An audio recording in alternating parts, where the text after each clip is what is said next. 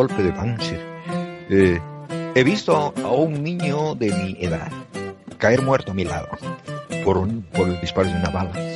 Ya tenía todos los papeles para exhumarla y, y se presentó un día allí con un ataúd pequeñito porque dice, después de tantos años no va a quedar nada. Pues cuando la sacaron resulta que estaba momificada.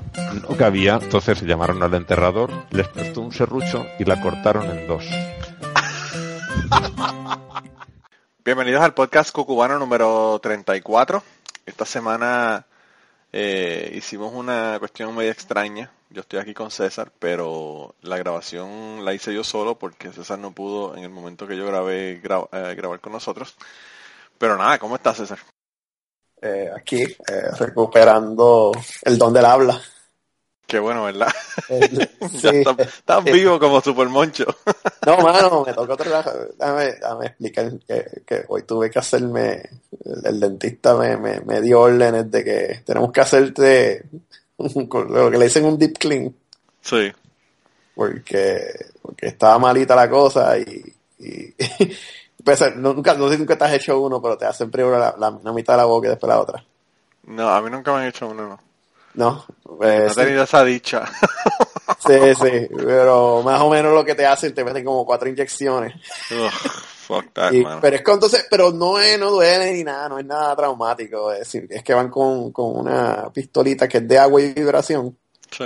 y entonces te empiezan a sacar el sarro, pero de más dentro. Sí, entre Pero- la, la encía y el diente. Exacto. Entonces pues te, te ponen todas las inyecciones para que no... De hecho, no sientes nada, tú estás ahí... No está haciendo nada, pero... Yo pienso que debe ser mejor que una limpieza, porque las limpiezas hay unas tipas que son más bestias, mano, que está cabrón. Sí, esta que a mí me toca es medio bestia. Y después la cabrona se pone a hablarte mierda y tú... Oh, ah, ah, ah, y- Mano, la que a mí me toca, esa tipa siempre me hace exactamente las mismas preguntas. ¿Y, ¿y dónde tú eres? Yo, de Puerto Rico. Ah, a mí me gusta mucho Puerto Rico. Yo me quedé en Puerto Rico dos semanas. Y a mis hijos les gusta Puerto Rico. Y, y no se calla, brother. No se calla. Y es cada tres, cuatro meses el mismo suplicio con la misma tipa. Yo no sé si es que ella se le moja la memoria. Yo creo Pues- que lo que pasa es que ella, ella puede ser podcastera, ella habla sola. ella tú le pones un micrófono al frente y hace un show completo. es una higienista, yo no sé, será la higienista sádica o, o- o no sé, mano, y la, sí, tipa son, son medio sádicas esas y- y cabronas. y la tipa se ve bien tostada, tú sabes, es una aventura. Pero el punto es que después de cuatro o cinco inyecciones ahí, pues hace como seis horas yo trataba de hablar y, se La, la- la baba. No, pero también tú estás, estás jodido con las alergias y con 20 mil, tú estás eh, demasiado Ah, no. Ah. mano, va a haber que hacer algo contigo. no, llevo tres días con dolor de cabeza, bueno, eh, es como le dije a Jafa una vez, este, la mierda verde esta que cae del cielo. Sí, sí, sí. aquí está igual, aquí está igual la pendeja. Tú sabes que yo estuve por tu, por tu vecindario, ¿verdad? ¿Cómo es? Yo estuve por tu vecindario. Por mi vecindario, por DC. Bueno, no DC, pero close, close. Estuve en Baltimore, Maryland. Y no me avisaste, cabrón. Bueno, cabrón, lo que pasa es que yo estuve en el aeropuerto unas horas, Ah, bueno. pero estuve por tu vecindario.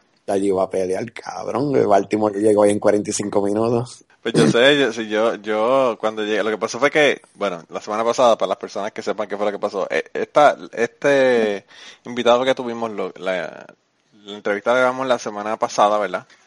Porque yo me iba a ir de vacaciones, me fui de vacaciones la semana pasada para Disney con los nenes, y entonces, eh, el sábado, yo salí el domingo, ¿qué? ¿Tres? Domingo 3 de, de abril. Claro. Y entonces el sábado 2, aparentemente hubo unas lluvias tan y tan y tan brutales en, en Orlando que cancelaron todos los vuelos desde Nashville hasta Orlando. Ok. Y entonces toda la gente que estaba del día antes, Ajá. más la gente del domingo que iba a ir, ¿verdad? Yo era uno de los que me iba el domingo, pues aparentemente hubo tanta y tanta gente en el aeropuerto. Y la pendeja, mano, de tú pasar por ti ese ya está tan y tan cabrona después del ataque en Bruselas. Ajá. que se tarda un cojón porque te hacen swaps en las manos, te checan los bultos manuales. Es una la misma mierda después del 911 están haciendo ahora. Ay, Dios mío. Lo cual es una pendejada porque si una persona, o sea, en Bruselas yo creo que la persona no estaba ni dentro del aeropuerto, la persona estaba en las filas al frente del, de la aerolínea. claro, claro. Es que overreaction O sea siempre es para pa, pa cubrirse, ¿cómo es? Cover their asses si algo sale mal. Y pero si una persona fuese a hacer algo, va a, una, a la fila de American Airlines o cualquier aerolínea de estas grandes, Claro, y mano, ¿sabes cuánta gente tú mata- puedes matar en una línea de esas? Loco, está cabrón. claro. Eh, pero bueno, qué carajo. Eh, El caso fue que estuvieron tanto tanto, tanto tiempo en la, li- en la fila, y más en la fila de la gente, en, ¿verdad? Para coger los pasajes, porque yo tenía ya los boarding pass y, y todo. Pero como voy con un bebé, tenía que llevar el bebé para probar de edad, porque tenía que llevar el certificado de nacimiento y la mierda. ah. Y tuve que hacer la fila como quiera, aunque ya tenía los boarding passes. Mira qué cojones.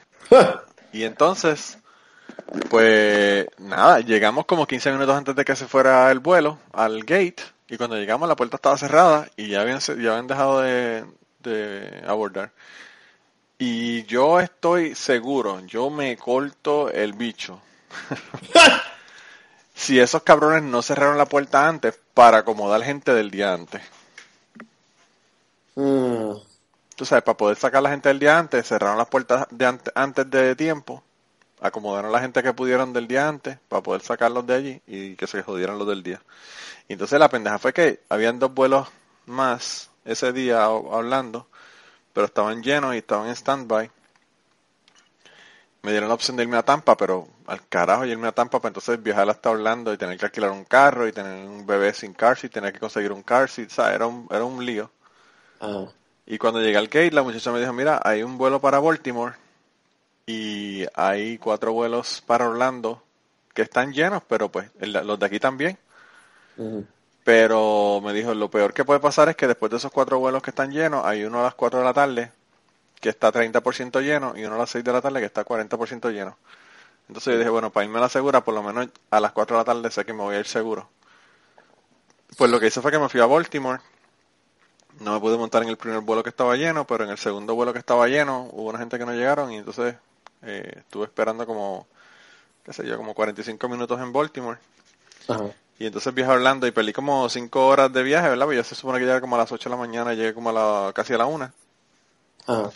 Pero por lo menos llegué el mismo día y pude ir a Epcot Center y eso el- el- esa, esa tarde. Ok. Oh, wow. Y, ya- y le mandé un mensaje a Martín, le dije, Martín, estoy aquí. Y me dijo, ah, vamos a almorzar juntos. Y le dije, bueno, deja ver si consigo vuelo o no. Yo no sé si puedo, ¿no?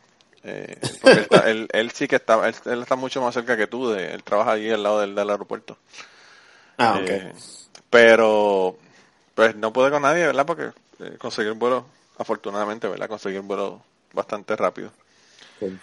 Y el viaje pues estuvo bueno a pesar de esa mierda, pero me, me encabroné porque tú sabes, eh, está brutal que te cierren la puerta antes para acomodar gente del día antes, cuando tú tienes un pasaje y saben que tú estás ahí porque ya tienes el boarding pass, tú sabes. Claro, brutal. claro. Sí, sí. Son unos cabrones. Wow. Wow. Por lo menos. Pero la próxima vez que vaya me voy y me quedo un par de días para visitarte.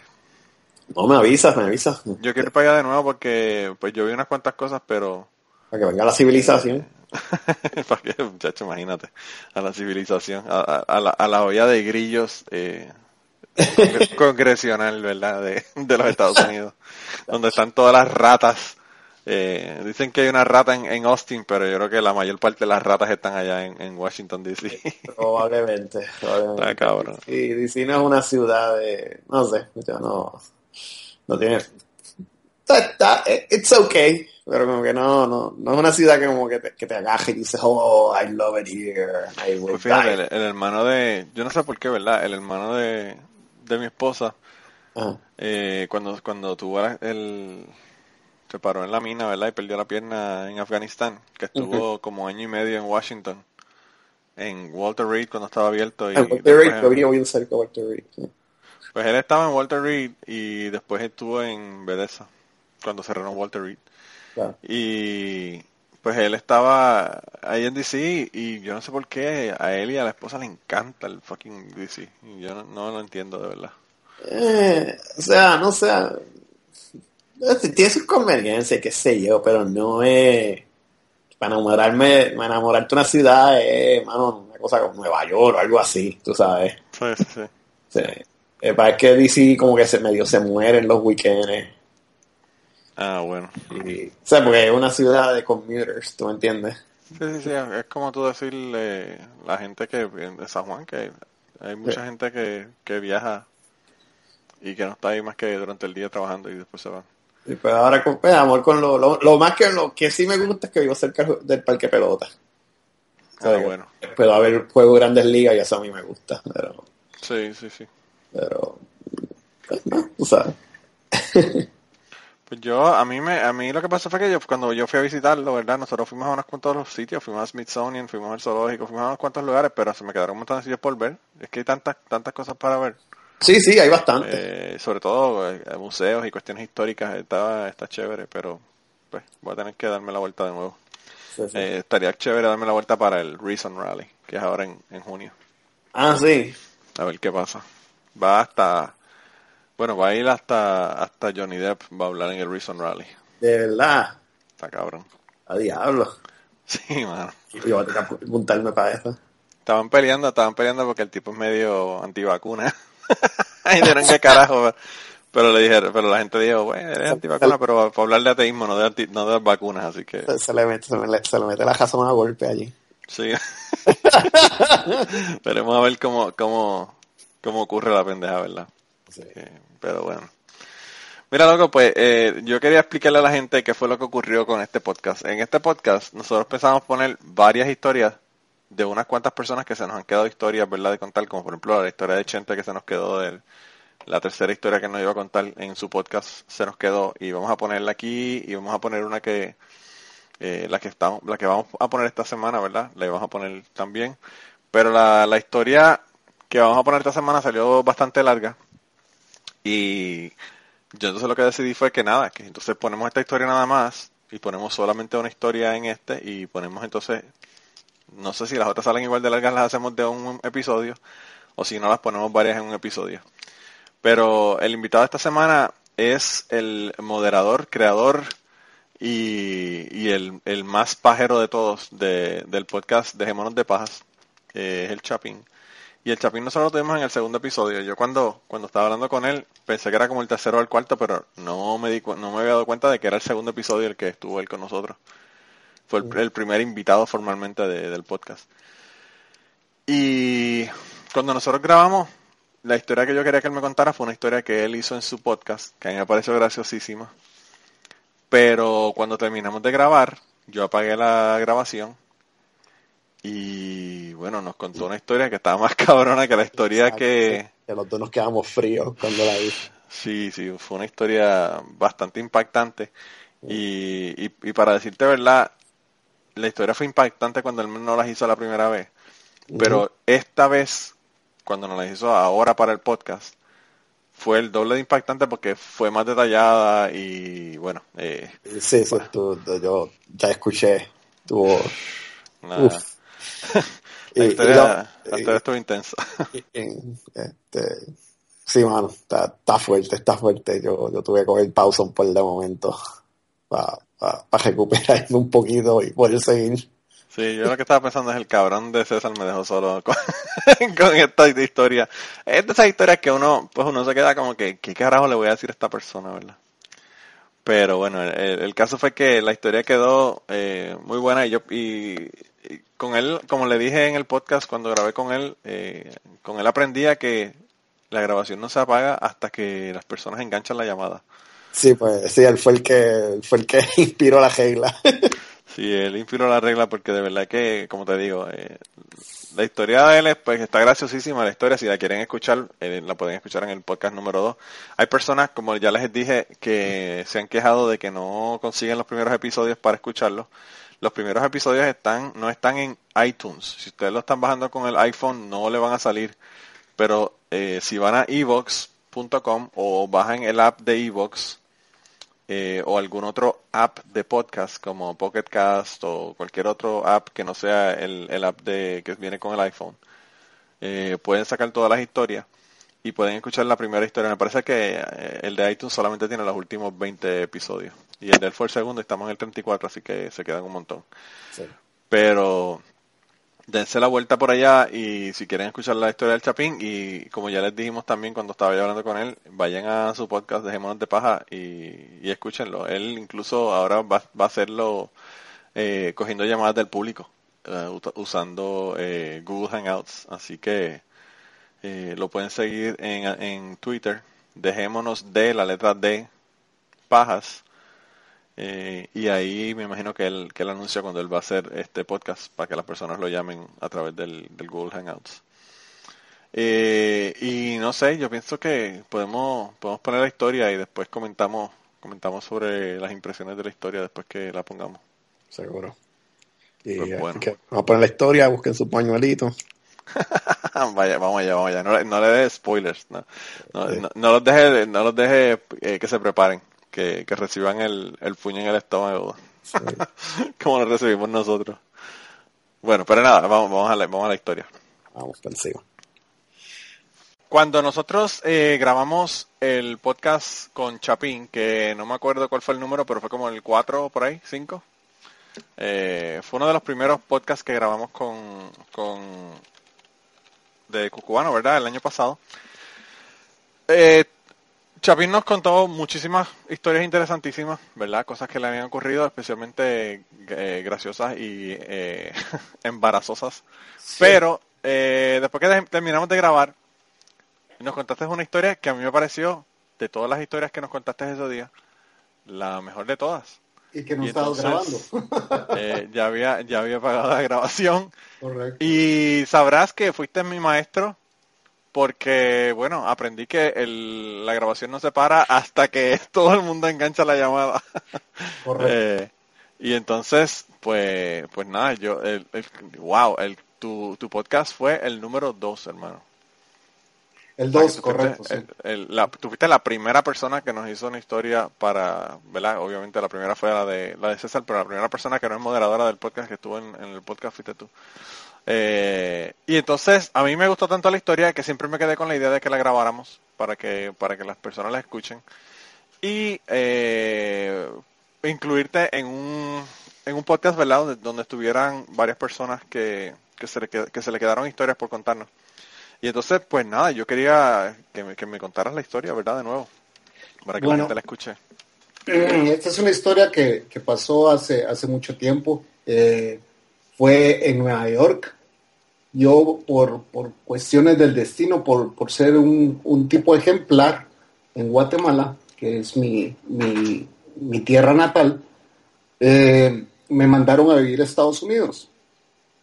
Eh, yo era tan, tan buen estudiante y tan aplicado, nótese el sarcasmo, que que mi mamá dijo un día, ya basta, a vos te van a matar aquí y te vas a vivir a Estados Unidos. Entonces llamó a mi primo y le dijo, mira, voy a mandar a, a este individuo para allá porque si no lo van a matar aquí.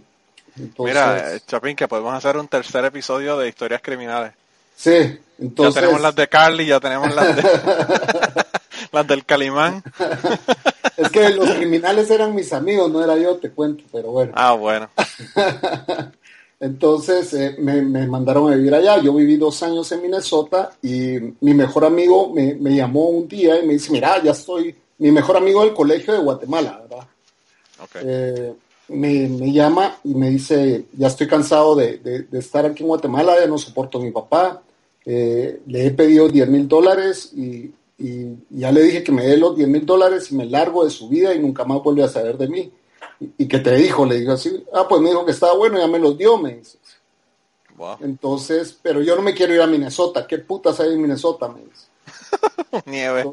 Nieve, pues sí. Entonces, eh, eh, vámonos a Nueva York, me dijo. Va, chivo, juntémonos allá. Entonces me voy a adelantar yo, voy a ir a buscar un apartamento y a ver qué onda. Entonces me fui a instalar a Queens. Eh, me da risa porque el otro día estaba viendo aquella película de Eddie Murphy de que anda buscando una reina. eh, Welcome to America, creo que se. Welcome to America, sí. Entonces, eh, y que el tipo dice, ¿dónde voy a encontrar una reina? Pues en Queens, ¿ah? o sea, se va para... Obviamente, obviamente. Pero, obviamente. pero no es el vecindario más bonito de Nueva York. Pero bueno, decidí irme a vivir a Queens. De hecho, eh, me fui a vivir eh, a un barrio dominicano y puertorriqueño, ¿verdad? Que es eh, Roosevelt Avenue, por ahí. Encontré un, un apartamento en un basement y lo fui a alquilar. Y aquel llegó con 10 mil dólares, ¿verdad? Wow, aquel, aquel llegó eh, súper bollante y tú llegaste con, los- con las manos en los bolsillos. Sí, yo llegué, yo llegué sin nada y esos 10 mil dólares nos duraron dos meses. ¿verdad? O sea, fue, Wow. fue party y- tras party tras party. la pasamos bien. La cosa es que, eh, bueno, eh, yo llegué y fui a buscar trabajo y un amigo que, que, vivía en Nueva York me dijo, mira, yo te voy a conseguir trabajo, venite, no tengas pena. Eh, me consiguió trabajo en un edificio, en, en, un condominio de un barrio judío que es Forest Hills, Forest Hills, New York. Eh, entonces, eh, mi trabajo era el trabajo más fácil que yo he tenido en mi vida. Eh, era casi que un trabajo gubernamental, parecía un trabajo gubernamental, porque pasaba sentado enfrente de un escritorio todo el día sin hacer nada. Wow. Eh, en un escritorio en una piscina, ¿verdad? Yo era el lifeguard de esa piscina donde nadie bajaba a nadar. Nadie, absolutamente nadie bajaba a la piscina a nadar. Entonces, eh, el, mi jefe era un dominicano, ¿verdad? eh, y, y, pues me consiguió este trabajo. Si oyen los ladridos de mi perro, mil disculpas, ¿verdad? Pero, la bestia está diciendo, la bestia, la bestia está diciendo que estás mintiendo, que la sí. historia no es cierta. Sí. Está protestando cada vez que, que, yo me pongo a grabar, él decide ir a ladrar. No, eh, pero los míos también, así que eso yo creo que eh, es parte del proceso. Uh -huh. Entonces yo pasaba en la piscina todo el día. Un día yo iba hacia mi trabajo y me tocaba bajarme en la estación del metro y caminar como, si mucho caminaba unas cuatro cuadras para llegar al edificio. Eh, iba yo caminando y me encontré eh, con, con, una chava, con una chavita, señorita de aproximadamente 16, 17 años. Eh, me la encontré caminando, ¿verdad? Con su perrito. Es eso de que uno, vos sabes que uno de hombre pasa escaneando todo el tiempo. Y desde que la vi de lejos, yo dije, aquí se acerca una mamacita. Esta es una muñeca. Era el verano, por cierto. Eh, y, y, la vi y conforme se iba acercando, hicimos como ese, eh, el eye contact, el, el, el contacto contacto, visual. Contacto visual. No, y, y, de verdad ella no volteó su mirada ni yo la mía, así de que vos decís quién va a ser el primero en voltear, o sea, no voy a ser yo, o sea, aquí hasta que ella suelte la mirada la suelto yo. Entonces nos quedamos viendo y la tenía casi que a medio metro y ya no soltó la mirada. Hasta que ya ella tenía que voltearme a ver, ahí fue donde soltó la mirada, ya no me iba a voltear a ver pero sí fue eso de, de, fue una como un primer encuentro bien intenso, ¿verdad? Por cierto, yo iba caminando con un, con un perrito blanco, un French puro, ah, la tengo tan presente. Iba de shorts, eh, en ese tiempo estaban como de moda esos zapatos Keds, no sé si te acuerdas. Ah, sí, sí, sí. sí. Unos Keds blancos usaban las, las niñas. Y con una blusa eh, hombros destapados, era un calor exagerado en Nueva York. Fue el verano de 1990, 91, no estoy seguro cuál de esos dos años fue. La cosa es que, bueno, nos vimos, yo seguí caminando, llegué al edificio, ¿verdad? Eh, me, me, metí a la piscina, o sea, me metí a nadar porque, bueno, yo aproveché a que si tenía ese trabajo iba a empezar a, a llevar una vida un poco más saludable, ¿verdad? Entonces nadaba como hora y media diaria. Eh, y bueno, terminó mi, mi, trabajo y yo dije, mañana tengo que salir a la misma hora y para encontrármela, pues seguramente a esta hora camina el perro. Eh, al siguiente día no la vi, como al tercer día la vi. No, al tercer día yo iba caminando hacia mi trabajo, no, no, no la vi, ¿verdad? Por dos días seguidos pero cuando llego a mi trabajo la encuentro, eh, bueno, tú sabes que, que, que, en los países donde neva hay como dos puertas, ¿verdad? La primera puerta, ah, ahí sí. entras a un, un, pequeño como... Vestíbulo. Un vestíbulo pequeño donde ya hay un heater, un, ¿cómo se llama? Un calefacción. Sí.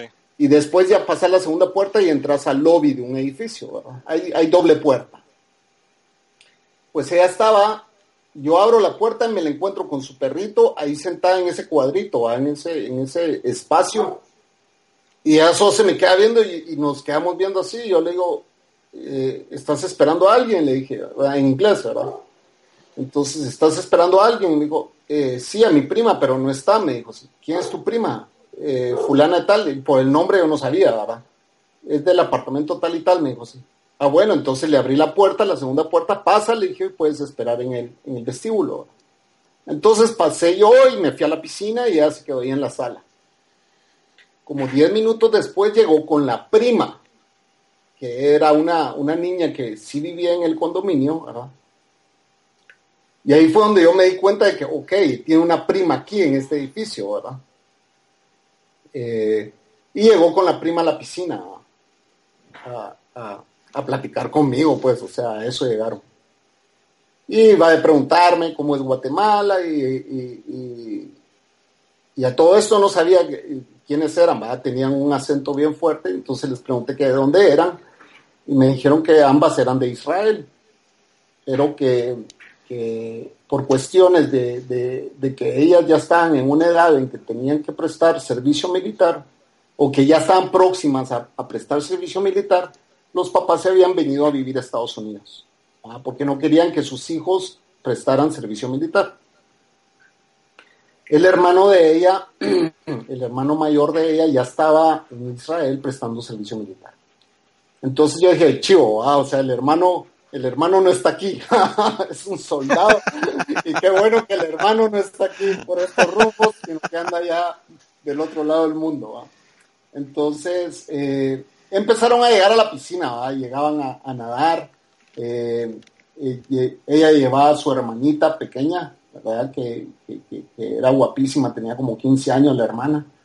Eh, a todo esto yo tenía 19 años, ¿verdad? 19, 20 años, no, estoy seguro. 90, no, bueno, sí, no voy a decir cuántos.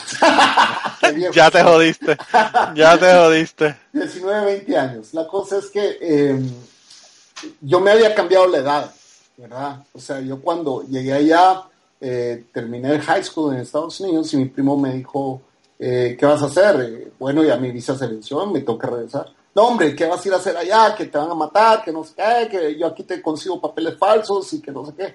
Va, pero si los vas a conseguir, le dije, sí, asegúrate de subirme unos años, le dije, porque yo ya quiero empezar a ir a bares. Entonces me consiguió ID todo, me lo consiguió falso con, con tres años mayor, ¿verdad? Entonces yo ya tenía papeles de 21 años, ¿entendés? Sí cuando yo conocía a alguien, a, cualquiera que conocieran, eh, siempre tenía que decir mi edad, pues, o sea, ¿y qué edad tenés? Tenía que decir mi edad de los papeles, porque, o sea, no ibas a empezar a decir tu edad real eh, y, tus papeles dicen otra edad, pues. Entonces, eh, era tal la costumbre de, decir mi, edad falsa que, pues, tuve que decir mi edad falsa, tengo 21 años.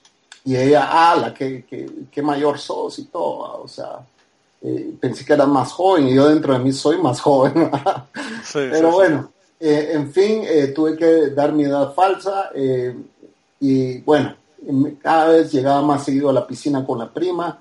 yo te voy a ser bien honesto, yo creo que yo le gustaba más a la prima que a ella, ¿entendés? La prima pasaba todo el día zampada ahí en la piscina mientras yo estaba trabajando y era tedioso estarla viendo, era así como que y, apenas si hablaba el inglés y no le entendía nada, y ya yo te quiero enseñar eh, eh, hebreo, me decía, y, me enseñó dos que tres palabras en hebreo. Pero la prima llegaba todo el tiempo. Entonces yo así, y, Sara, Sara se llama la, la, la, del perrito, la que me gustó a mí, eh, y Sara no va a venir hoy, le decía así, pues no sé, me decía, ¿y, qué? ¿Te gusta mi prima? Pues sí, la verdad sí, o sea, Así como que no es con vos la cosa, es con Sara.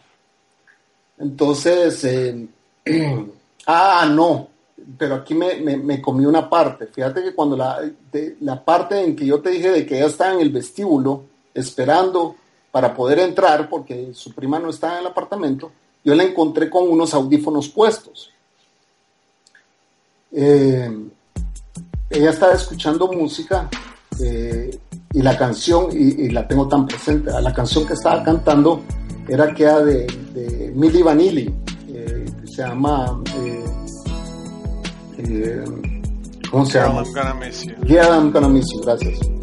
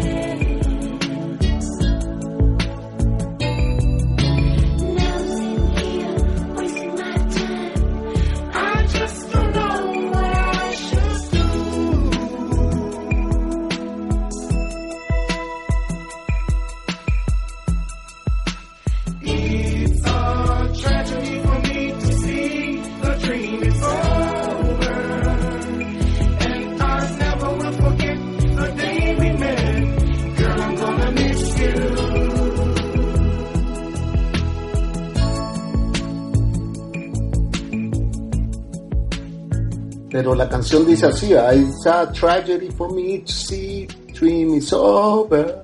And I never will forget the day we met. Girl, I'm gonna miss you, decía la, la canción.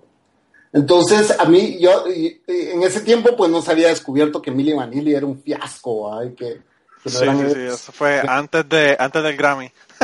antes del Grammy, sí. Ellos estaban en su apogeo y, y, nunca se me olvida de que ya estaba con los ojos cerrados cantando la canción con los perritos, con el perrito en los brazos. Entonces cuando yo entré, ella se quedó toda, toda chileada, o sea, estaba toda cortada y, y me dijo, eh, ay, perdón, me dijo, y ahí fue donde le pregunté de que a quién estaba visitando y todo. Eh, ella aparentemente, no sé si te acordás que en ese tiempo sacaban cassettes de One Hit Wonders y solo venían dos canciones grabadas. Pues no, por lo menos en Puerto Rico no los había. Te costaba tres dólares el cassette y traían una canción de cada lado. Eso era todo. Oh, Entonces era, eh, eh, los One Hit Wonders así los vendían, ¿verdad? Entonces eh, ella andaba con un Walkman y dándole duro a esa canción, ¿verdad? Entonces me dices que me encanta esa canción. Total de que, bueno, nos seguimos viendo, ella llegaba a la piscina, una vez llegó sin la prima, sin Galit, Galit se llamaba la prima. y ahí estábamos platicando y, yo le dije, mira, yo te voy a ser bien honesto, le dije, sí, o sea, vos me encantas, pues, me, me gustas mucho y sí, pero es que por tu edad, de plano no, me dice, no, pero ¿y qué? La edad y que no sé qué, y no, es que te puedes meter en problemas y que no, y no, y no. Total de que al fin sí, va, un día sí, y, y nos dimos un beso. Eh, conste, yo tenía 19 años y ya tenía... 17. No me manden cartas, por favor. mi edad real era 19 años, no 21. Así que, eh, total de que, bueno, comenzamos, ¿verdad? Galit llegó un día, la prima, y me dice, ay, qué felicidad, y que me alegra, y que no sé, no te imaginas lo feliz, y así como que no seas hipócrita, vos querías que yo te diera a vos tu merecido, y no fue a vos, sino a tu prima, Sí, sí, sí. Total de que eh, anduvimos, ¿va? ¿Qué te diré? Anduvimos unos dos, tres meses tal vez. No, no fue mucho tiempo, la verdad. Pero a mí me incentivaba a ir a trabajar, como no tenés idea. Yo llegaba media hora antes a mi trabajo, a lo que nunca he hecho en mi vida. Eh, lo hice durante ese tiempo. Eh, después me ascendieron, ¿verdad? me eh, recuerdo yo de que, eh, a la hora que yo entraba, el doorman de ese edificio no estaba, no estaba porque él está en su hora de almuerzo, ¿verdad? Entonces, pero después, como yo pasaba tan aburrido en la, en la piscina, me, me, iba a platicar con el doorman. Y el doorman me dijo, mira, a mí me van a echar, me decía, era un gringo, gringo. no, de hecho era un judío, gringo judío. A mí me van a echar y me van a echar y me van a echar y a vos te van a poner. Y yo, pero ¿de dónde saca eso? es que vos sos latino y que no sé qué, y eso que tiene que ver, ¿va? Pero bueno, al final sí lo echaron, ¿va? Lo echaron porque era, el tipo era un cascarrabia, ¿va? Pasaba enojado todo el tiempo, insultaba a los tenants, a los, a los vecinos, y lo terminaron echando. Entonces a mí me ascendieron y pasaron de doorman, y a mi mejor amigo lo pasaron de, de lifeguard. ¿va? Al que había llegado sin trabajo, el, que, ah, sí, sí, sí. el de los 10 mil dólares lo, lo, lo metimos ahí de lifeguard. Entonces, yo le dije, mira, eh, yo estoy con Sara, anda vos con Galit. ¿ah? No, vos tu madre, me dice así, ¿no? Es, es, mejor que se vaya al ejército de vuelta, me decía. Que se por allá, porque sí era, sí era, era fea, la Galit era bien fea. Eh, tiene cara de bruja, me decía mi amigo este. Total de que eh, pero a veces salíamos los cuatro, ¿ah? Sara, yo, eh, eh, mi amigo Rubén y, la Galit, y que nos íbamos al cine y cosas de, de adolescentes, ¿verdad? Hasta que un día llegó Sara y me dijo, mira, eh, esto, esto no puede seguir. Me dijo, sí, yo no puedo seguir en una relación escondida de mis padres, porque de hecho la relación siempre la llevamos escondida, ¿verdad? Esos dos, tres meses, ella pasaba en la, piscina conmigo y a veces llegaba la mamá a la piscina a sacarla, pues, ¿verdad? así como que vámonos, ¿va? O sea, ¿qué estás haciendo aquí? Has pasado toda la tarde aquí. Eh, llegaba la tía a traerla, ¿verdad? La mamá de Galit. Y yo así, con una pena, ¿va? de que, que clavo que vengan tu mamá o, o, tu tía a sacarlas, mejor váyanse ya, les decía a veces, ¿verdad? Sí. Y después cuando yo estaba de dorme, ellas pasaban en la puerta todo el tiempo. Entonces, eh, eh, incluso mi jefe me dijo, mira, eh, ya la gente se está quejando de que estas niñas pasan, ¿y qué quieres que yo haga? Le decía así. Si ellas viven aquí, pues, o sea, la Claro, prima- ella, tú, tú, no, tú no eres nada ahí, pero ella, eso es su casa. Sí, ¿yo qué voy a hacer? O sea, yo no puedo decirles quítense de aquí. Pues sí, pero la gente está empezando a quejarse. Pues a mí me vale verga, le dije, sí, ¿qué voy a hacer? O sea, la gente, la gente que se queje lo que quiere, pero ellas son inquilinas de este edificio, pues, ¿verdad? Al menos Calite ¿verdad? La prima. Entonces, a veces eh, llegaba mi jefe, eh, como mi jefe era el, superinten- eh, el superintendente del edificio. Entonces, él a veces llegaba y decía, hey chicas, si ustedes no tienen que ir a hacer tarea o algo, ¿verdad? Porque pasan aquí todo el día con, con, con el chapín, ¿va? Entonces, eh, pero bueno, total de que él se dio cuenta de que yo andaba con Sara y, se dio cuenta porque pues era más que obvio. Eh, y un día ella llegó y como te, te digo, a ella me dijo que ya no quería seguir conmigo, que ya estaba cansada que, que- que- de llevar una relación escondidas y que mm, por la cuestión de la edad y por la cuestión de, que yo no era eh, judío, ¿verdad? Que los papás no, no iban a permitir eso, que ella ya había empezado a tirar indirectas en su casa y que los papás le dijeron que jamás, que ni, que, que, que ni lo pensara de andar con un latino porque eh, está en contra de las normas de religión de ellos y todo. Mira, eh, te juro que yo creo que eh, cuando ella terminó conmigo, Hitler no era nada comparado a, a lo que yo podía sentir hacia la raza judía. ¿me? Sí. Te lo juro, yo los odiaba. Yo los odiaba a todos y, y- y recuerdo eh, llegar a mi casa y decirle a mi, a, a mi roommate, puta, Hitler, yo no sé si, si quieres cortar esto después, pero Sí, Hitler, Hitler hizo poco, hizo poco. desde ahí empecé yo a, a tener odio hacia las, hacia, hacia, hacia por qué este odio religioso, ¿me entendés? El, el, que, que, y, y realmente yo no había vivido eso nunca en mi vida, ¿me entendés? Porque yo venía de Guatemala, donde, donde lo más cercano que tenés es salir con una evangélica, ¿me entendés? Siendo, siendo tú católico Claro, claro. y, y, y- no encontrar nada más, pues, o sea, o, o mormón o, o testigo de Jehová, pero que al final viene siendo la misma babosada, ¿me entiendes? Eh, y que no va a ser un impedimento a, a que salgas con alguien, pues. Pero con los judíos sí, con los judíos olvídate. Sara eh, pasó horas explicándome el por qué ella y yo no podíamos salir. Eh, yo estuve a punto de decirle, mira, eh, mi verdadera edad es, tal y tal- es 19 años, pues, eh, 20 años. No es que yo tenga 21 años, no hay una gran diferencia, pero no era ese el motivo.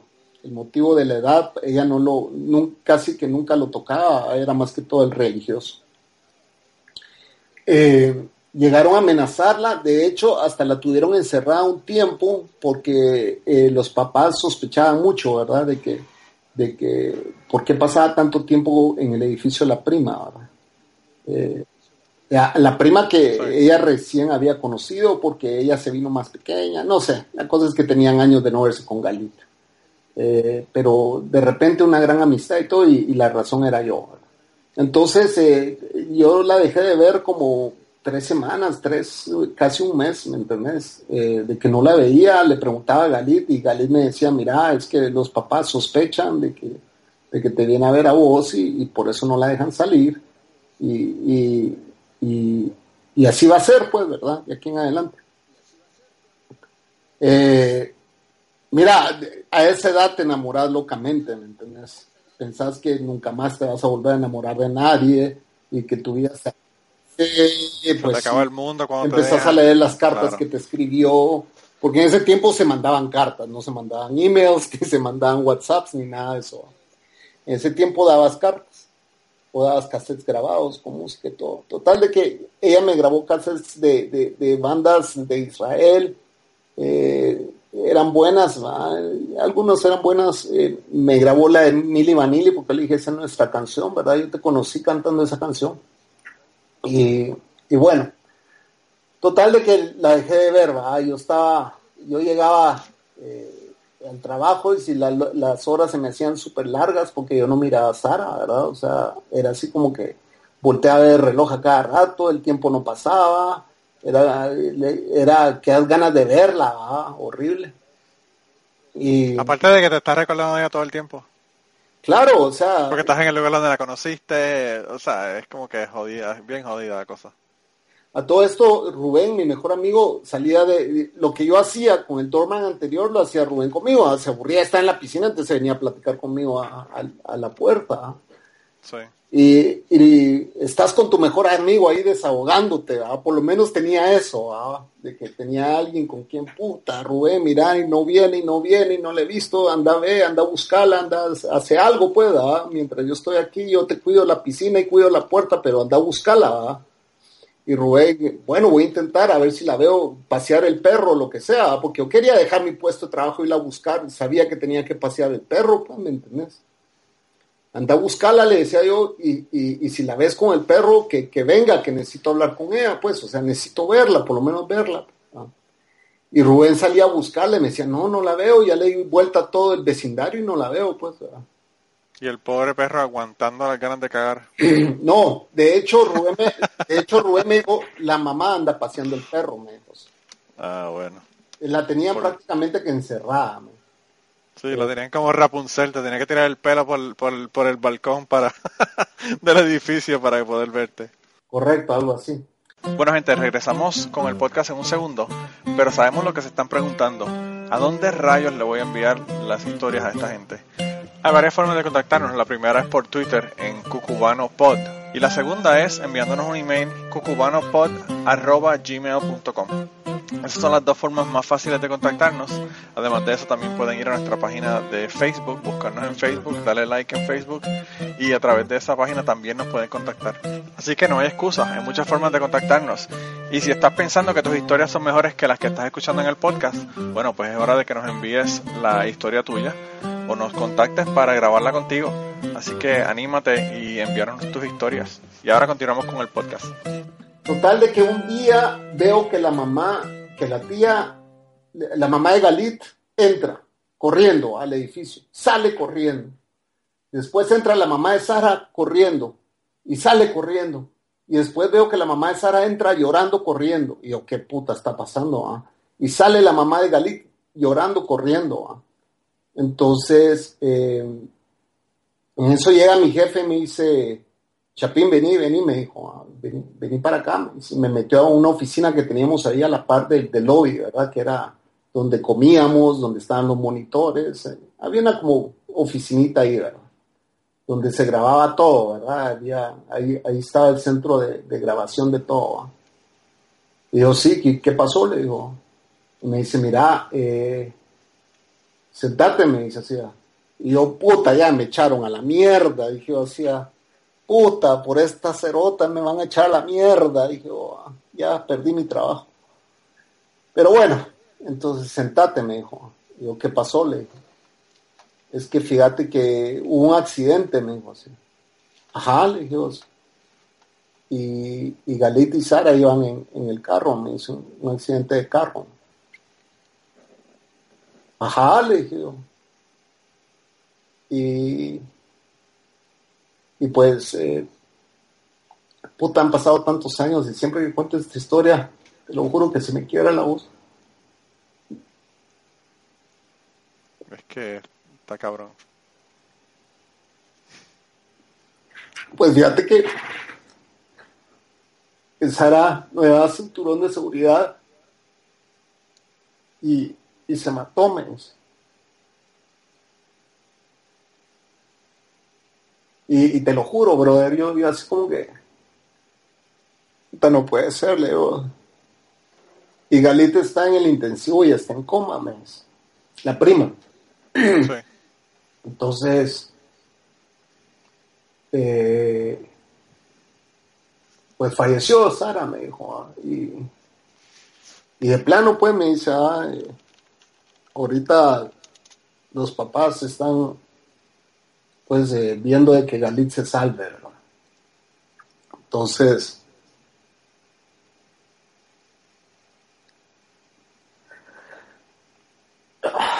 te lo juro, men, yo estaba así como que, eh, ¿en dónde está Sara? Le dije, o sea. Entonces aquel solo me abrazó y me dijo, ya no hay nada que hacer, me dijo así. ¿Dónde está Sara? Le dije. Chapín, no hay nada que hacer, me dijo. No tenés nada que ir a hacer ahí, me dijo. Absolutamente nada que ir a hacer ahí. Entonces vine hoy y le dije, mira, me voy a ir a mi casa, le dije. Y, y me- le, le- fui a contar a Rubén, ¿va? Y Rubén me dice, puta, tengo algo que contarte, me, acuerdo, eso no, creo que no te lo había contado la, la otra vez.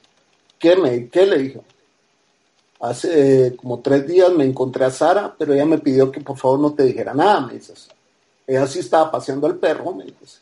Yo le dije que vos la querías ver, pero ella, ella me dijo que no, pues que, que no te podía ver porque que, si los papás se enteraban de que ella había llegado ahí, eh, en ese tiempo, sabes que, no sé si, si vos viste eso, pero en los edificios vos ponías un canal y podías ver la cámara del vestíbulo, ¿verdad? En, en- en el edificio, Ah, en tu televisión, en tu televisión, apartamento. en tu apartamento podías ver eh, Sí, la sí, sí. cámara del vestíbulo. Eh, aparentemente la tía llevaba ya meses controlándonos, ¿verdad? y así fue como se dieron cuenta de que Sara sí tenía algo conmigo, pues, ¿verdad? Claro, claro, a claro. de esa cámara. Eh, y, nosotros eh, realmente fuimos descuidados, pues. Eh, total de que por eso era, eh, ella me dijo que no podía venir aquí con vos, pero que no te dijera que, que la había visto, etcétera, porque, porque pues no te quería hacer daño. Eh, pasó ese, ese día, pues no fui a trabajar. Mi jefe me dijo: Mira, agárrate el día de mañana también, no vengas. Y yo pasé llorando, me pasé llorando todo el día, toda la noche, al que llegó de trabajar y me dijo, mira, ya, ya vi entrar la mamá de Sara vestida de negro. eh, a todo esto yo quería estar, yo quería estar ahí, ¿me entendés? Yo quería estar en funeral y todo. ¿ah? Eh, resulta que pasó como tres días, yo regresé a trabajar. Eh, como al quinto día, eh, Galit salió de su coma, ¿verdad? Eh, la mamá de Galit ya, ya me sonreía, la, la tía de Sara, ¿verdad? Ya me sonreía cuando entraba y salía del edificio. Eh, yo estaba destrozado, yo, yo los odiaba, yo odiaba a toda esa familia, yo no quería ni verlos, o sea, para mí era bien doloroso estar viéndolos entrar y salir, ¿verdad? Como a la semana y media, recuerdo que llegó el carro, yo abrí la puerta y bajaron a Galit en, en silla de ruedas. Galit, en cuanto se bajó del carro, empezó a llorar cuando me vio. Wow. Y a, todo esto la mamá, la mamá de Galita, así como que tranquila, va. Y ella, ella pidió nada más que, que, que, que- que me que la dejaran ahí un ratito, o sea, la llevaban en la silla de ruedas y, me, ella me agarró y puta, los dos llorando como estúpido. Y me dice, es que Sara, Sara siempre te quiso, me dijo. Sara siempre te, qui- te quiso mucho, me dice y ella ni siquiera había salido. Y la primera salida que tuvimos fue esa noche, me dice, sea, el tipo iba ebrio, eh, el tipo iba ebrio sobre Queens Boulevard y, no sé qué estupidez pasó y, chocaron contra, no sé, un poste, no sé, yo la verdad no sé cómo fue el accidente, ni, averigüé ni nada, para mí ya era así como que, bueno, she's gone, ¿va? o sea, ya está, ya se fue, ya se fue, ¿va? Pero cuando ella me empezó a contar que el tipo iba ebrio y que, y que Sara no llevaba el cinturón y, iba en el asiento adelante, etcétera, eh, me empezó a contar muchos detalles. ¿verdad? Eh, todo esto el tipo era judío. O sea que al final uno de su propia religión y de su propia raza la mató ¿ah? por, por, por irresponsable. A mí me entró un odio por, por los judíos que no tenés ni idea. ¿ah? O sea, era así, no quiero saber nada de esta raza, de verdad, son lo peor, no puedo creer que, que sean tan radicales. Yo, yo no entendía, ¿me entendés? Yo venía de Guatemala, yo no entendía eh, el radicalismo que existe entre, entre las razas del Medio Oriente, ¿me entendés? Sí, sí, sí. Para mí era algo nuevo, para mí era, esto no es posible, ¿cómo, cómo va a hacer eso? Pues, ¿verdad? ¿Y ¿Cómo la dejaron salir con un idiota? ¿verdad? Claro. que, que ni manejar puede. Entonces, eh, bueno, Galit después se recuperó y, como que llegaba a hacer catarsis ahí conmigo, ¿verdad? Pero para mí era súper duro, era así como que Galit, ya no me hablé más de tu prima, pues por favor, va. O sea, ya, ya, no, ya no hablemos más de ella, pues me estás, me, estás, me estás destrozando, no me digas que ella me quería, que ella pensaba en mí, no me digas nada de eso. Ya, ya, ya no más, pues ya, ya no hay nada que yo pueda hacer. Eh, eh, fue tanto el dolor, de que, yo le dije a mi roommate, a mi mejor amigo, de que, que yo no podía seguir viviendo en Nueva York, pues, que, para mí era, era difícil eh, tener ese trabajo, para mí era difícil estar en mi apartamento, eh, no, no podía pues, eh, y que me iba a regresar a Minnesota. Entonces, aquel lo entendió, pues, aquel, aquel me dijo, dale, pues, o sea, de todos modos, eh, eh, eh, el amigo que me recibió a mí y todo, él dijo, no, yo, yo, yo me voy a vivir con, con, Rubén, ¿va? no pasa nada. Total de que yo me regresé a Minnesota, pero antes de eso, bueno, antes de que yo me regresara a mis últimos días de trabajo en el edificio, llegó la mamá de Sara, ¿verdad? Eh, llegó el hermano, el, el, israelita. El que, el que estaba en, en Israel con el servicio Eh, militar. El militar, vamos. Sí, sí, sí. Eh, lo que yo sí sabía era que los militares israelitas eran, me podían matar con sus propias manos, vamos. Probablemente. Entonces, eh, yo sí, yo dije, el día que lo conozca, yo no me voy a, no voy a hacer nada. La cosa es de que él llegó, eh, se bajó eh, la mamá del carro, el tipo se bajó del carro, y yo dije, este es el hermano de Sara. Al verlo, lo reconocí, pues ya había visto fotos de él y todo. Eh, se bajó y fue directo a darme la mano. ¿ah? Y yo así como que, ¿qué, está pasando aquí? ah? Me dijo, mi hermana siempre me habló bien de vos, me dijo así. Y tenía muchas ganas de conocerte. A todo esto la mamá llorando, a la mamá de Sara. Y, y se acercó la mamá de Sara y me dijo, me pidió disculpas. Me dijo que, que ella estaba arrepentida de, de, de, de no haberla dejado salir conmigo porque quizás si hubiera salido conmigo ella estuviera viva. ¿Qué le decía yo a la señora, pues, me entendés? Wow. Sí, sí, sí, sí, está cabrón. No, no le podía decir, usted es una vieja ridícula, como putas la dejó salir con ese imbécil. Nada, pues, o sea, no, no. Realmente eh, eh, no le puedes decir nada porque el precio que pagó fue tan alto que, ¿qué carajo vas a hacer tú? Claro, o sea, no iba a sonar egoísta yo, ah, o sea, ella había perdido lo que más quería en su vida. Claro. Quizá los dos habíamos perdido lo que más queríamos en la vida. Eh, y, y esa canción, man, si vos te pones a escuchar la letra de esa canción, o si la, la lees, ah, eh, la traducís al español, ah, es una tragedia para mí saber que el sueño se ha acabado. ah. Y nunca voy a olvidar el día que nos conocimos. ah. Chica, te voy a extrañar, dice. No, la, la canción arranca con I knew from the start you would break you would break my heart. Exacto. sí. Sabías desde el principio que me ibas a romper el corazón. Cabal, toda la letra, léela toda, completa, y te das cuenta, y te das cuenta de que esa canción estaba hecha para la relación que ella y yo tuvimos.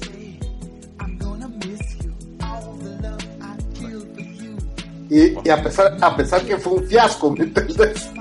Yo esa Claro. canción, esa canción la tengo en mi playlist y cada vez que suena en mi carro, cada vez que suena, todo el mundo, y vos qué putas escuchando esa mierda, me dice, yo que soy rockero, ¿me entendés? Sí, sí, sí, sí, sí, sí, rockero. Cada vez que esa canción suena en mi playlist, la gente, o sea, he tenido hasta mis exnovias, mi exmujer, todo el mundo me ha dicho, y esa mierda, qué putas está sonando. Y yo, eh, eh, eh, eh, momento, te callas, déjame escucharla en paz. Sí, sí, sí, sí. Este, Wow. este es o- otro nivel de, de, de- esta es otra etapa de mi vida en la que vos no estuviste y a veces les cuento la historia, pues, y a veces, a veces he tenido incluso mi exmujer lloró a la par mía cuando le conté, cuando éramos novios, pues, y escuchó la canción y yo le dije, bueno, te voy a contar esta historia, le dije, pasó, y ella lloró a la par mía, pues. Wow.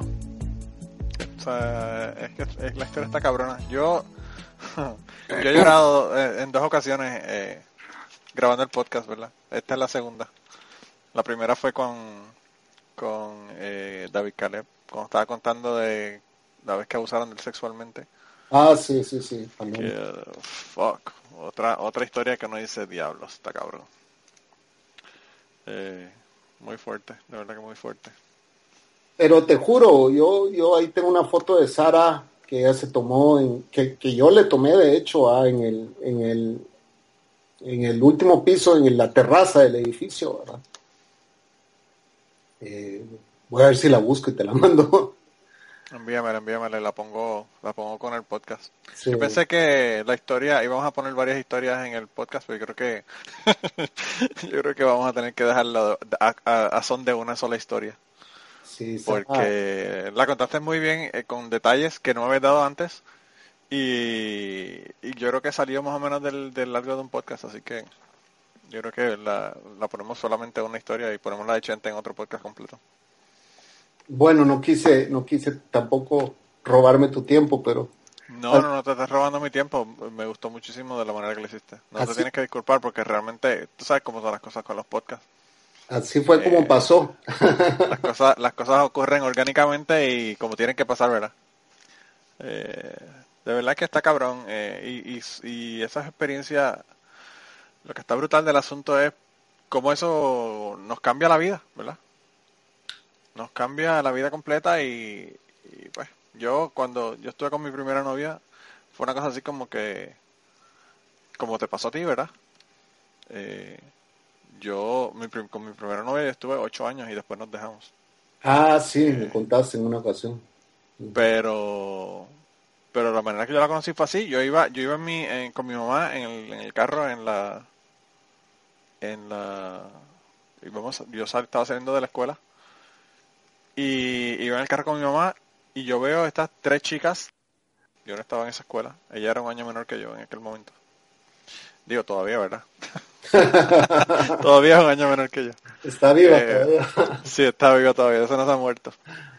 Eh, pero, pero el caso fue que yo eh, la vi a ella con dos amigas caminando en la acera y yo pasé en el carro y yo la vi y yo dije, wow. Yo dije, voy, esa chica va a ser mi novia. Y yo no sabía quién era, no sabía el nombre, no sabía dónde vivía. Lo único que sabía era dónde estudiaba por el uniforme porque pues en Puerto Rico todas las escuelas tienen uniforme y cada escuela tiene un uniforme diferente y tú sabes de dónde es el, de dónde es Claro. el uniforme. Sí. Ella ella estaba en el colegio en el colegio privado y yo estaba en la escuela pública. El colegio privado yo estuve en el colegio privado un año. Pero bueno, el caso fue que, que ella estaba en el colegio y yo en la pública, entonces eh, pues no supe nada más de ella porque como tú vas a conseguir, no es como que tú vas a ir a Facebook, eh, vas a preguntar por una persona que Pero nada, el tú no uniforme sabes el nombre ni nada. el uniforme te Claro. da suficientes pistas para irte a parar afuera del colegio. Claro, pues eso lo sabía, pero como, qué sé yo, una semana después, más o menos, menos de una semana, cinco o seis días, una cosa así, eh, después que la vi, mi mamá tenía un, eh, un apartado en el, en el correo. Eh, nosotros recibimos la correspondencia en el, en el correo, no en la casa. Un P.O. Box, ajá. Sí, un P.O. Box. Y entonces, eh, mi mamá, salimos de la, salí de la escuela y mi mamá dijo, vamos al correo a buscar la, la correspondencia. Y cuando yo fui, vi que estaban las tres chicas con el uniforme, que acaban de salir parece también del, del- de la escuela, con un muchacho que era un amigo mío de la escuela. Ah, ahora es cuando. de la escuela pública. Entonces yo fui, entré, busqué las cartas, fui al carro y le dije a mi mamá, toma las cartas eh, y no te preocupes por mí que yo camino hasta la casa. Porque tengo, tengo una, tengo una situación que tengo que arreglar aquí. Y nada, y me quedé allí hablando con él y ahí fue que la conocí, ahí supe dónde era, supe que tenía un año menos que yo y, de ahí nada, seguimos, la seguí conociendo hasta que eventualmente el próximo año ella, ella se fue a la escuela pública. Y ahí fue que comenzamos a salir. Ocho años. Pero, pero una de esas cosas, es increíble como una, ¿verdad? Una, una persona no puede de verla, uno como que... ¿Sabes? Eh, hay una conexión, sí, claro. Es una cosa bien, bien extraña, ¿verdad? Sobre todo para una persona que no cree en la luz eléctrica como yo. Y más, y más a esa edad, a esa edad es, es increíble. Sí, sí, a esa edad es mucho más fuerte todavía. Porque es, es, estás en una etapa de inocencia todavía, creo yo. Claro. De donde tú ni siquiera es el morbo ni nada, es así, de verdad tenés pajaritos volando a tu alrededor, o sea, Oís, música cuando la ves venir hacia ti, o sea, oís música. el mariposeo, el mariposeo en el estómago y toda la cosa. Sí, es increíble. Los años de, de adolescencia. Sí, verdad, qué ingenuidad. Cuando todavía creíamos que el amor existe. Tan bonita la historia y tenés que venir a joderla al final, oye. No, pero, pero, ahora cuando me dicen, ¿tú crees en el amor? No, el amor es una serie de condiciones que todo el mundo tiene que cumplir y si no las cumplís no hay amor, así de sencillo. Claro, claro, el amor es... Yo, yo fui a, cuando fui a Puerto Rico la vez pasada, hay una amiga, muy, muy buena amiga mía de, de la universidad, que, que yo fui a, de la universidad y de la escuela. Yo nosotros empezamos en séptimo grado, comenzamos juntos. Eh, y ahí fue donde ya la conocí. Y entonces, eh, cuando fui a Puerto Rico, le dije, vamos a comer, ¿verdad? para nada, para hablar, ponernos al día, ¿verdad? De hace, hace tiempo que no la veía, hace años que no la veía. Y entonces fuimos a comer a un restaurante. Y entonces ella se puso a hablarme, ella es divorciada, se divorció eh, hace unos años atrás. Y entonces, en un momento dado, ella empieza a decirme, a contarme de la persona con la que está saliendo, qué sé yo se puso a hablarme de las amistades, lo que le dicen y todo esto. Y entonces yo en un momento dado le digo, ay chica, si el amor no existe. y ella me da, me da la mano, eh, como saludándome, ¿verdad? Y me dice, por eso es que tú y yo nos llevamos tan bien. porque ella sí sí porque ella piensa porque ella piensa lo mismo verdad realmente es como tú dices el amor el amor está chévere pero no pues tiene que tener una, una serie de condiciones como tú dices Ajá. Eh, no es eh, la historia esta de, de Disney de, de, la Bella Durmiente, ¿verdad? Claro. Eh, sí, yo siempre he dicho que cuando las cosas se ponen color de hormiga salen corriendo y el amor queda atrás. Sí, sí, sí, definitivamente. Definitivamente.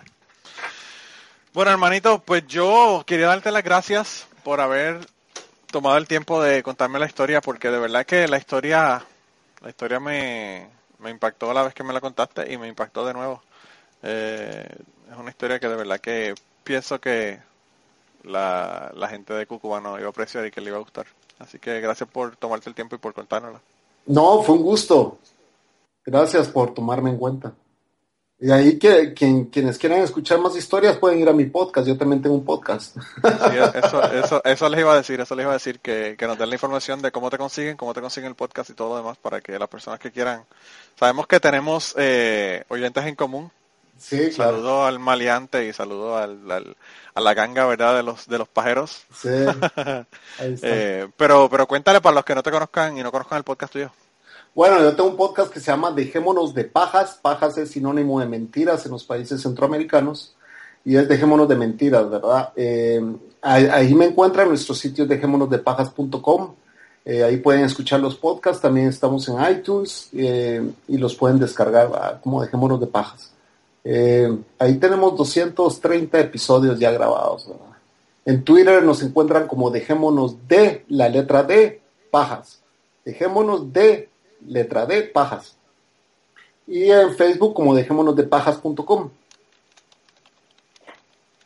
Y la, la, zona de mayor actividad es Twitter.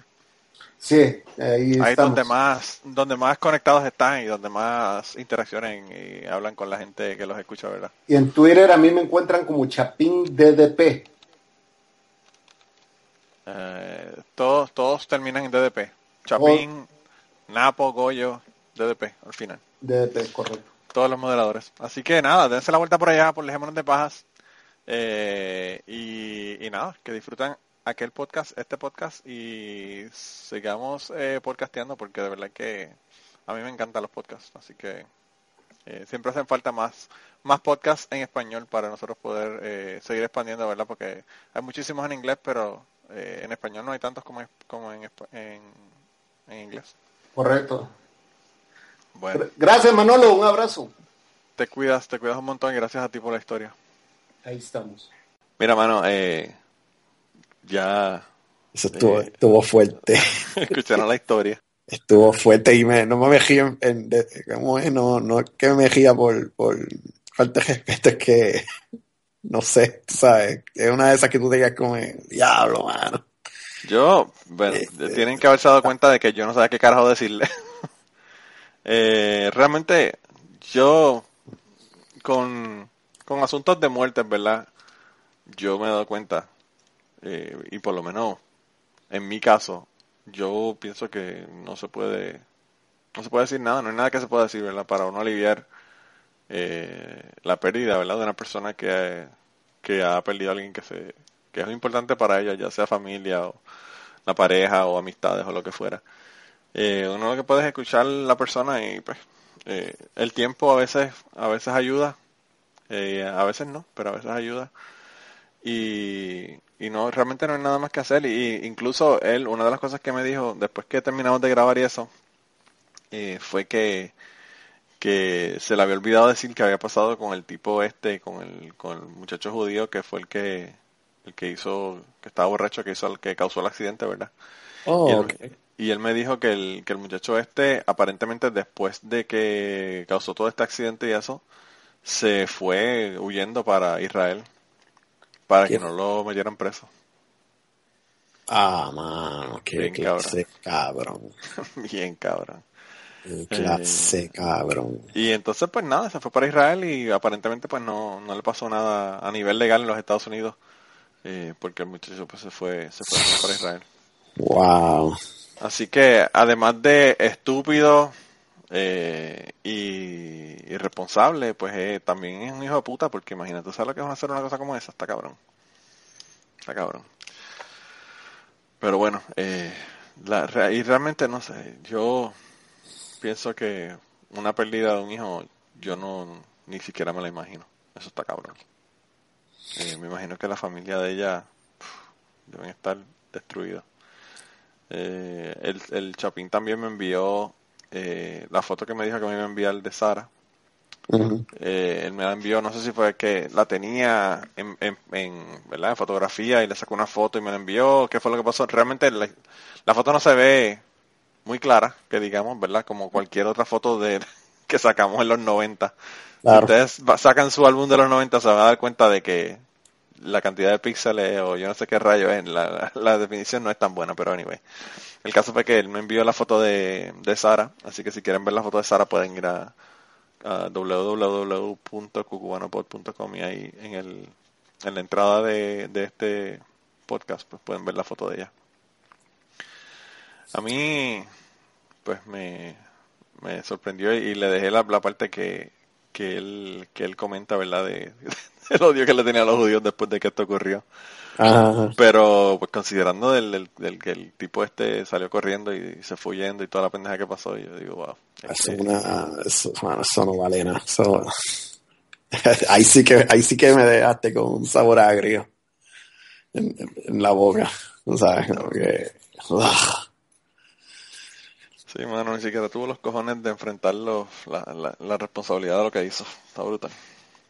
wow, wow, wow. Y nada, por eso es que entonces el, el Chapín ya no está en Nueva York. Por esa por ese asunto. Eh, No es para menos, tú sabes. Yo, yo tampoco podría. Yo creo que yo tampoco podría. ¿sabes? sí, eh, está, está fuerte la cosa, de verdad que... No sé. eh, yo no sé cómo reaccionaría tampoco.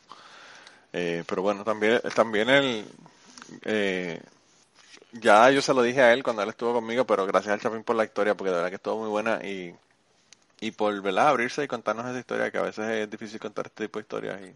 Y, y él pues No, yo, me quito, contó. me quito- yo me quito el sombrero, tú sabes, fue conmigo por la reacción, como lo mismo que le dije a, a David Caleb, y como que, bueno, yo te admiro por decir eso, que yo no. De hacer, de decirnos qué pasó, la cosa que pasó, porque no, yo no, yo no sé si yo podría. Sí, bueno, está fuerte. Sí, sí. Yo, yo eh, le comenté incluso a él que eh, yo he llorado dos veces escuchando historias de gente y la primera fue con David Caleb y la segunda fue esta. Eh, hubo un momento que hubo ahí una... Lo que, lo que se supone que no pasa en un podcast, la dead air. Sí, sí. Y es porque estamos los dos como que con un taco ahí como que fuck, mano. qué, qué brutal. Pero anyway, esta fue la historia de esta semana y esperemos que le haya gustado. Eh, a veces las historias son eh, agradables y graciosas y a veces son historias así terribles como esta. Así que una de cal y otra de arena. Eh, sí. Que, pues, mano, es la vida, ¿sabes? Sí, Eh, sí, sí. Nada, eh, así mismo. son cosas que uno no, no se imagina y pasan.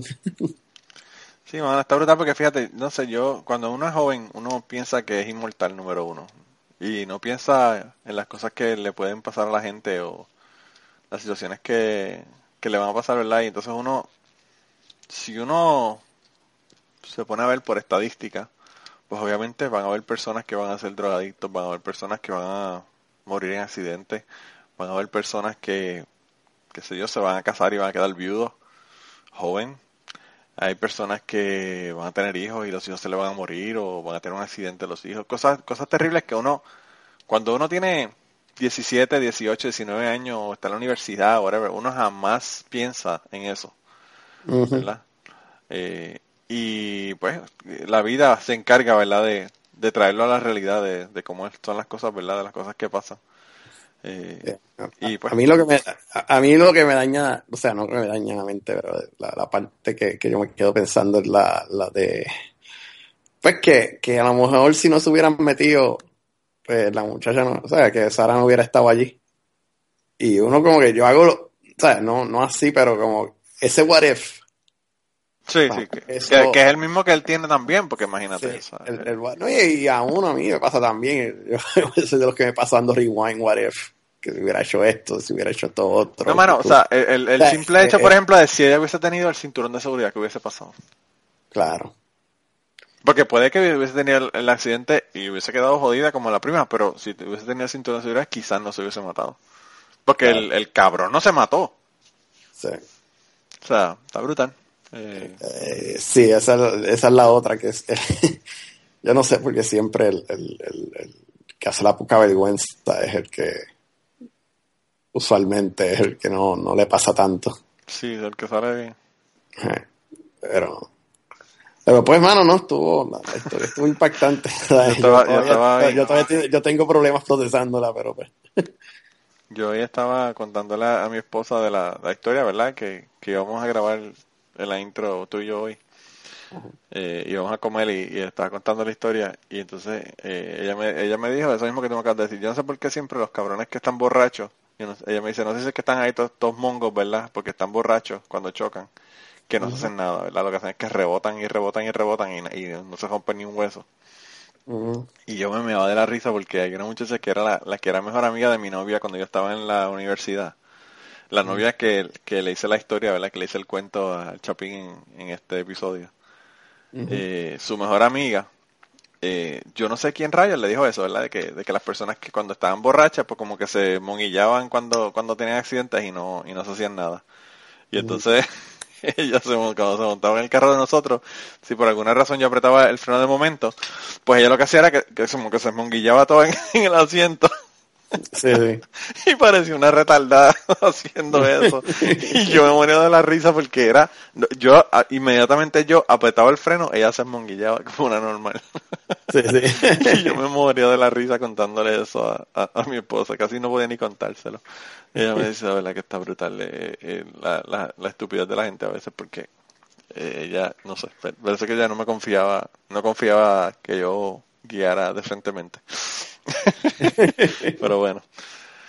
Pero nada, entonces yo creo que lo podemos dejar por aquí esta semana. Ok. Eh, amigo César, no sé quién viene la semana que viene, todavía no tengo a nadie, mira, mira cómo son las cosas.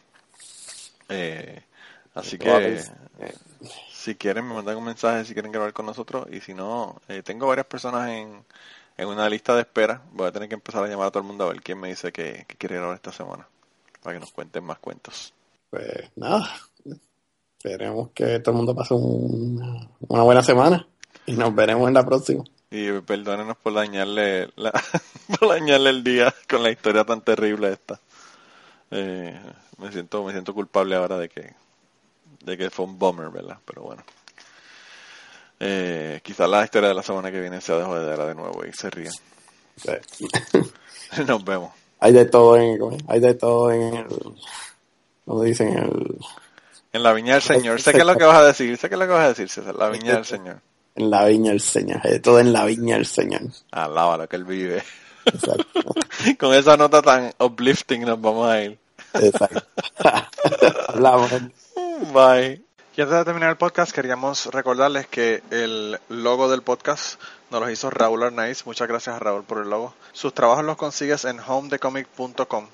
Y la canción del podcast está cantada por Maida Belén. Eh, la guitarra la toca Rafi Lin. El 4 lo toca Kike Domenech. A Maida Belén la consigues en Maida underscore Belén en Twitter. A Rafi Lin lo consigues en Rafi Lin Music. Rafi con doble F. Y a Kike Domenech lo consigues en Kike Domenech. Con Q las dos. Gracias por permitirnos usar la canción para el podcast y nos vemos la semana que viene.